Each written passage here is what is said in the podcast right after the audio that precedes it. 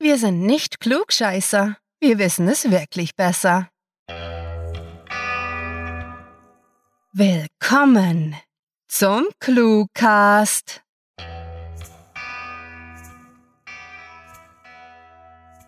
Wir sind hier, um euch wohlige Schallwellen durchs Innenohr zu senden, damit sie schließlich als bioelektrische Signale von eurer grauen Materie zu einer Kurzgeschichte dekodiert werden können.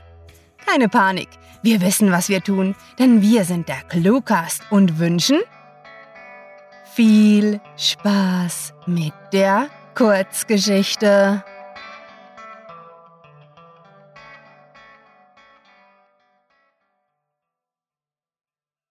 Rotkäppchen und die Kommunistenjäger. Es roch süßlich nach den unzähligen Blüten der Pflanzen, und ab und an war der kehlige Laut eines Raubtieres zu hören, während Han durch den Dschungel rannte. Er sah weder nach rechts noch nach links, sondern bloß geradeaus auf sein Ziel fixiert, und nichts würde ihn davon abhalten können, es zu erreichen. Nicht das grauenhafte Seitenstechen und nicht das Gefühl, dass seine Beine jeden Augenblick nachgeben würden. Für ihn gab es nur noch das Pochen seines Pulses, das er unglaublich laut in seinen Schläfen hören konnte, und die Gegner hinter ihm. Noch etwa einen Kilometer bis zur Grenze. Gleich wäre er gerettet oder tot. Ohne an Geschwindigkeit zu verlieren, kramte er das Satellitentelefon aus seinem kleinen Rucksack und wählte eine elendig lange Telefonnummer, wohl wissend, dass er bei der geringsten Unachtsamkeit straucheln konnte. Er ließ es wie vereinbart dreimal läuten und legte dann auf. Niemand würde abnehmen, doch das war auch nicht notwendig, denn sie wussten, dass er kommen würde. Wenige Minuten darauf war Han endlich an einem Canyon angelangt, auf dessen anderer Seite die rettende Demokratie auf ihn wartete. Die Sonnenstrahlen zeichneten sich in dem wabernden Dunst ab, welcher über dem Abgrund schwebte, der lediglich von einer schmalen und maroden Hängebrücke überspannt wurde, die nicht sonderlich einladend wirkte. Am Ende seiner Kräfte stolperte er auf die Holzplanken zu, die nur von Seilen zusammengehalten wurden, und trat auf die Brücke hinaus, die unter seinem Gewicht leicht zu schwanken begann, während die Holzdielen knarrten. Er glaubte die Freiheit bereits riechen zu können, das Ende seiner Mission, die Rückkehr in ein normales Leben und vor allem Entspannung und Müßiggang. Er würde endlich seine Mahlzeiten wieder mit Appetit genießen können und sich, zumindest für einige Wochen, zurücklehnen können. Und weiter schritt er Meter für Meter auf die Freiheit zu, weg von dem Hoheitsgebiet des Feindes. Es war eine harte Woche gewesen. Seine Einheit mit dem Decknamen Rotkäppchen war von dem verfluchten Kommiss ausgelöscht worden, und er war der einzige Überlebende. Sie hatten nicht einmal versucht, Gefangene zu machen, nicht angesichts der Informationen, die Han und sein Team hatten extrahieren können. Nein, da machte man sich dazu nicht mehr die Mühe. Das war Kriegsführung in einer neuen Dimension, und Rotkäppchen war verflucht nochmal die letzte Chance, seine freie Welt zu retten. Mit den feindlichen Plänen in seiner Tasche war er nun bereits seit einiger Zeit durch den Dschungel gejagt worden, wie ein räudiger Hund, und sie hatten alles daran gesetzt, ihn möglichst schnell auszuräuchern und ein für allemal zu erledigen. Kaum etwas war Han geblieben, denn den Werkzeugkasten und die Waffen hatte er an dem Ort ihres Einbruchs zurücklassen müssen, als die Maschinengewehre seine Kameraden niedergemäht hatten.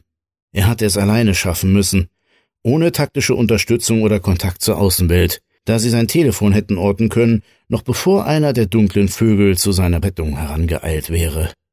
Wie auf ein lautloses Kommando konnte Han in diesem Augenblick das Geräusch von den Rotorblättern eines Hubschraubers hören, das zwar weit entfernt war, doch rasch lauter wurde. Sie kamen von der guten Seite, sie waren tatsächlich hier, um ihn abzuholen und nach Hause zu bringen. Der Schrei eines Vogels ließ ihn zusammenschrecken und er hielt kurz auf der Brücke inne. Weiter als bis etwa über die Mitte weg durfte er nicht gehen. Er wusste, dass die andere Seite gesichert war und er keine Chance hatte, sicher durch das Minenfeld zu marschieren. Nun galt es, auf den rettenden Helikopter zu warten und zu hoffen, dass seine Leute vor dem Feind bei der Schlucht waren. Die Rettung war beinahe schon zum Greifen nahe. Es gab nichts weiter, das er hätte tun können, doch auch wenn er keine Rufe der Feinde aus den Tiefen des dichten Urwalds hören konnte, bedeutet das dennoch nicht, dass die Roten nicht schnell näher kamen. Han zitterte vor Erschöpfung. Er war am Ende seiner Kräfte, und ihm schien schon allein die Vorstellung daran, gleich noch eine Strickleiter hochklettern zu müssen, ein unüberwindbares Hindernis zu sein. Doch vor ihm lag die Freiheit, und er würde nicht aufgeben und alles tun, um sicher nach Hause zu kommen und die letzte Operation von Rotkäppchen trotz allem, was geschehen war, zu einem guten Ende zu bringen. Es lag ganz allein an ihm, dass die Regierung die Pläne des Gegners sehen konnten, bevor dieser eine Chance hatte, handeln zu können, und nur so konnte noch Schlimmeres verhindert werden. Er freute sich schon auf den Augenblick, in dem er die Informationen endlich losgeworden war und seine Familie ihn am Landefeld erwarten würde, während er in voller Uniform aus dem Transportflieger steigen würde. Er würde nie Mortens Gesicht vergessen, das er in dem Augenblick gemacht hatte, als sein Kamerad von Kugeln durchsiebt worden war und zu Boden fiel. Alles hatte seinen Preis. Und für Hahn bedeutete Freiheit zusammen mit seiner Frau, mit der er über seine Arbeit nicht sprechen durfte, auf ein stilechtes Oktoberfest zu gehen, auf dem er Lederhosen und sie ein Dirndl tragen konnte. Solche Erinnerungen waren es, an die er als letztes vor seinem Tod denken wolle, und nicht seine Kameraden, die er ihrem Schicksal hatte überlassen müssen. Dies waren das Leben und das Land, die er schützte und für die er kämpfte. Er konnte den üblichen Trinkspruch der Soldaten im Lager in seinem Kopf wiederhallen hören, wenn seine Einheit erfolgreich von einer Mission zurückgekehrt war. Ein Hoch auf die Kommunistenjäger! Ja, Rotkäppchen hatte mehr Feinde ausgeschaltet und Geheimnisse enthüllt als irgendein anderes Team.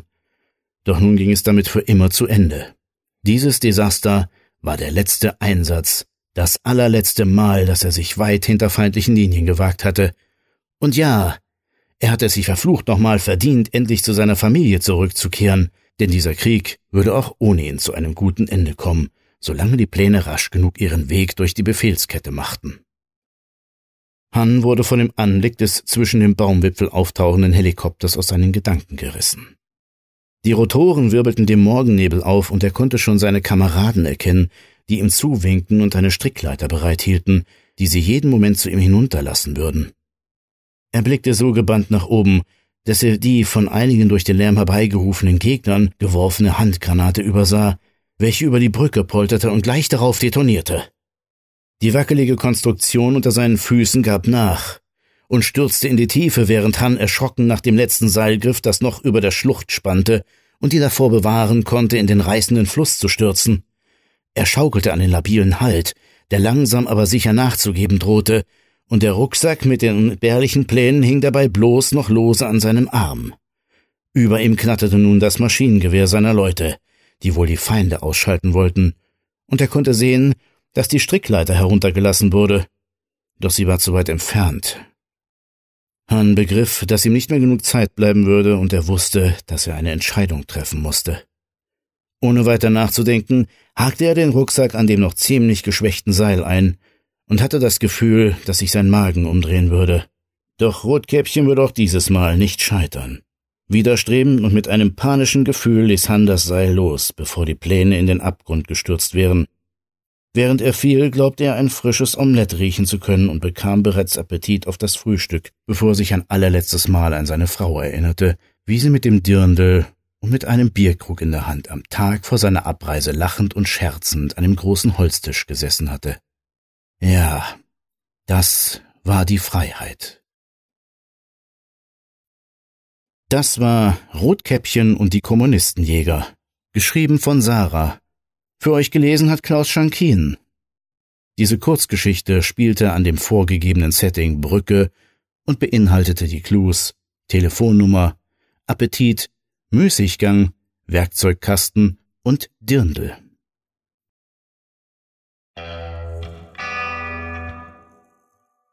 Wieder einmal ist die Zeit mit der Kurzgeschichte wie im Flug vergangen und wir hoffen, ihr habt euch grandiotastisch amüsiert. Heute sparen wir uns die Witze und sind ganz, nun ja, nicht ganz, aber fast normal. Was ist eigentlich normal? Ab wann ist man normal? Und wenn wir schon dabei sind, was macht jetzt dieses Outro normal? Wäre es nicht eher normal, wenn wir irgendeinen Unsinn erzählen und in der Cluewriter-Normalität aus der Reihe tanzen? Tun wir das überhaupt? Oder sind unsere Gehirne so normal, dass sie sich selbst als unnormal wahrnehmen? Wie auch immer, begebt euch auf die saftigen Wiesen von cluewriting.de, auf denen unsere Kurzgeschichten wunderprächtig gedeihen. Schlagt uns Clues vor und rätselt mit, was wir nach euren Vorgaben schreiben werden. Ja, das ist richtig. Ihr bestimmt mit, was es zu lesen gibt und könnt euch dabei auch gleich noch überraschen lassen. Selbst dann, liebe Freunde, wenn ihr euch endlich von dem Lesen erholt und die Brille abgesetzt habt, verlassen wir euch nicht. Schließlich haben wir auch bald 60 Podcast-Episoden zusammen. Es stimmt, der Cluecast wird langsam alt und zählt 60 Stories zum Anhören im Zug, im Auto, in der Badewanne, zum Kochen oder Einschlafen. Da wir gerade von Einschlafen sprechen. Hallo Birgit, bist du noch wach?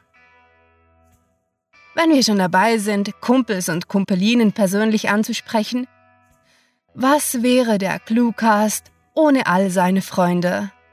Wir möchten an dieser Stelle unserer Sponsorin Bettina Hahnloser dafür danken, dass sie sich mit derart großer Begeisterung am Podcast beteiligt hat.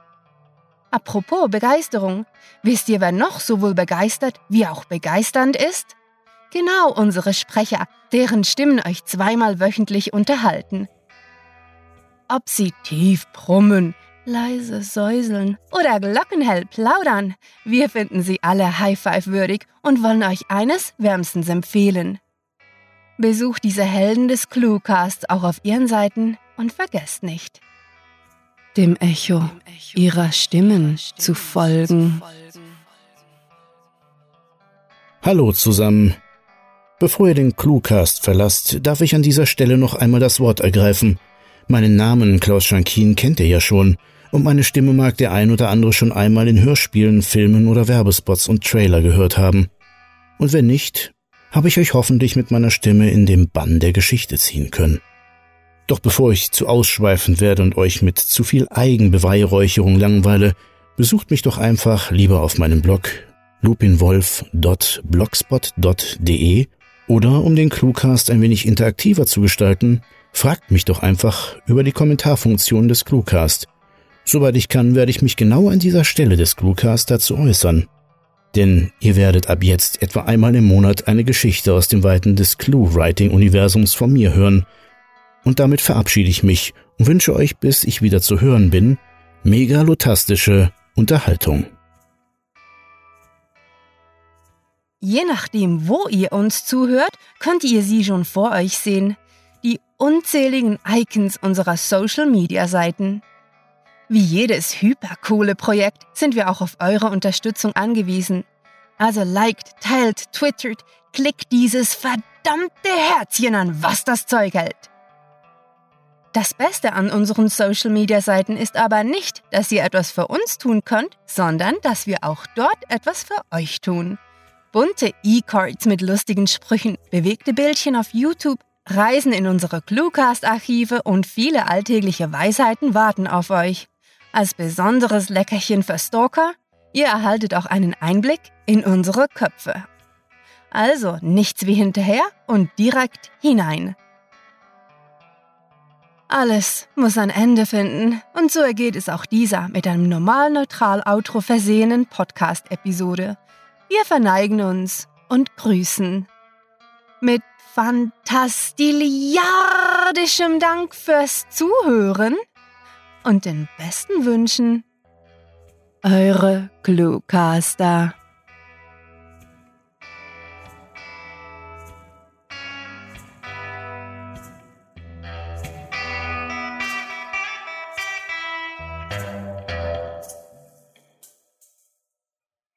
Eigentlich könnte ich mein Mikrofon aufessen, aber es schmeckt nicht besonders.